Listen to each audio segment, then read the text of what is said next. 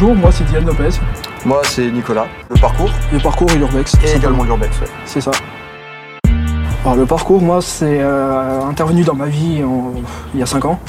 Euh, J'étais en fin de terminale, une période très compliquée dans ma vie. Et puis le parcours, ça m'a permis de refouler toute cette né- négativité en moi. Les grands traceurs, euh, ils ont commencé quelque part eux aussi. Ils ont deux bras, deux jambes, ils se sont juste entraînés. C'est ça qui fait la différence. Et puis euh, je me suis dit pourquoi pas moi? Et je me suis mis à essayer de faire du parcours. Quand on s'est rencontrés, c'était en 2010. J'avais 17 ans. 2000, 2010, euh, 2015. 2015 Mm. J'avais- J'avais euh, Ça fait déjà 6 ans putain. 17 ans, ouais, c'était en 2015, bah, donc c'était décembre 2000, euh, 2014. Je voyais des pareils, des vidéos sur internet, et je me suis dit, euh, c'est con, je suis là à geeker dans ma chambre, je fais, euh, je fais rien de plus, j'aimerais bien quand même sortir, essayer un truc. Donc décidément, le seul moment où je sors de chez moi, c'est pour grimper partout. c'est ça. Donc euh, j'ai commencé euh, par des trucs tout bêtes avec un ami, et, et le, le- le moindre, la moindre chute, le moindre espacement, le moindre vide me faisait un, un peu peur. Je me suis dit, il faudrait vaincre ça, et puis au fur et à mesure, bah, à un moment donné, j'ai pris la décision de sauter de tel endroit à tel endroit, chose que j'avais pas envie de faire avant, que j'avais trop les, les pétoches de le faire. Puis en le faisant, en atterrissant, j'ai dit, ça y est, je l'ai fait. Je passe à quoi Qu'est-ce que je fais maintenant? C'est comme ça qu'on s'est rencontrés par C'est ailleurs. comme ça qu'on s'est rencontrés d'ailleurs. Alors le parcours, euh, c'est très long à expliquer ce que c'est parce qu'il y a tout l'aspect euh, physique et l'aspect philosophique. En gros, l'aspect physique, c'est euh, en fait une méthode d'entraînement qui, qui nous a été transmise par David Bell, qui lui-même la tient de son père, qui était enfant de troupe au Vietnam. Et en gros, ça consiste à faire du franchissement en milieu urbain ou naturel dans le but de se renforcer physiquement et spirituellement. Alors spirituellement, on va dire, ça se rapproche des arts martiaux. Donc c'est s'entraîner à être fort pour être utile, toujours être prêt en cas de problème, toujours être efficace, rapide et euh, pas hésiter à répéter et répéter des mouvements pour vraiment qu'on apprenne euh, bien le mouvement quoi. En répétant ces mouvements, on va prendre en force, déjà pour commencer. On va également euh, prendre en mentalité. J'irai mental c'est 80% du parcours carrément. Il y a certains traceurs qui s'entraînent, ils font du parcours primal qu'ils appellent ça. C'est en gros c'est un peu un, un retour à l'état primaire parce qu'on descend du singe, selon euh, Darwin c'est ça. On descend du singe et à l'époque euh, vraiment lointaine, on utilisait nos bras, nos jambes pour escalader, pour sauter, pour grimper, pour chercher de la nourriture. Et le parcours c'est un peu un retour à cet état-là en fait. L'état un peu sauvage de l'homme, euh, vraiment se chercher, vraiment euh, se fondre avec l'environnement tout simplement en fait. C'est euh, aussi pour pouvoir se reposer, on se défoule en grimpant. Une fois qu'on arrive en haut, on peut avoir un, paysage magnifique, on peut, on peut se reposer, on, cherche, on cherche le calme. En général, nous, on trace en, euh, en centre-ville. Sur ce qu'on appelle des spots. Ouais, voilà, on appelle des spots. euh, Là où il y a des, ce qu'on appelle des spots, c'est des endroits qui sont propices au parcours, c'est-à-dire qu'il y a différents obstacles urbains.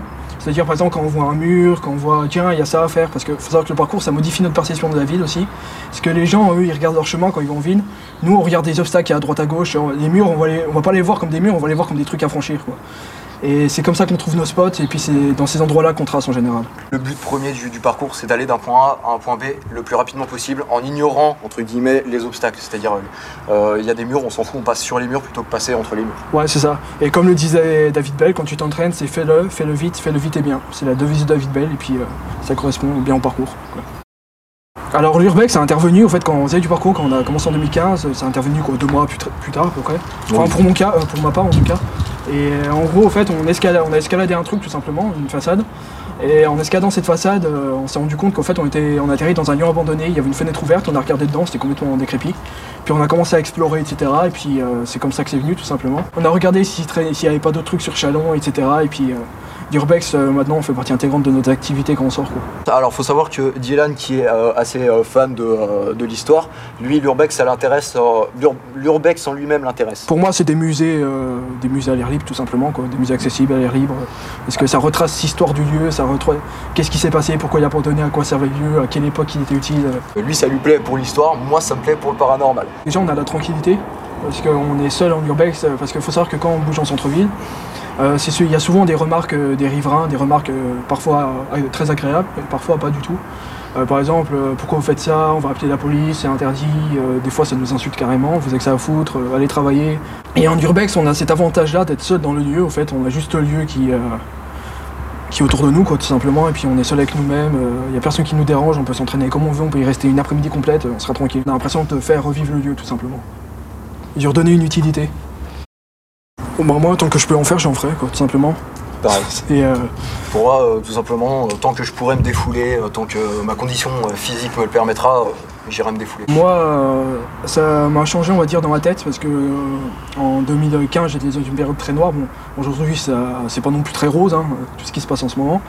Mais voilà, ça m'a permis un peu de me stabiliser, d'éviter euh, de sombrer, etc., de faire des conneries. Oui, le parcours m'a énormément apporté dans ma vie. On a surtout appris à prendre sur nous Mhm. et à ignorer les critiques des gens. Les gens, ils peuvent nous jeter des pierres comme des fleurs, ça ne fera aucun effet. quoi. On a, on a appris à, à garder du positif.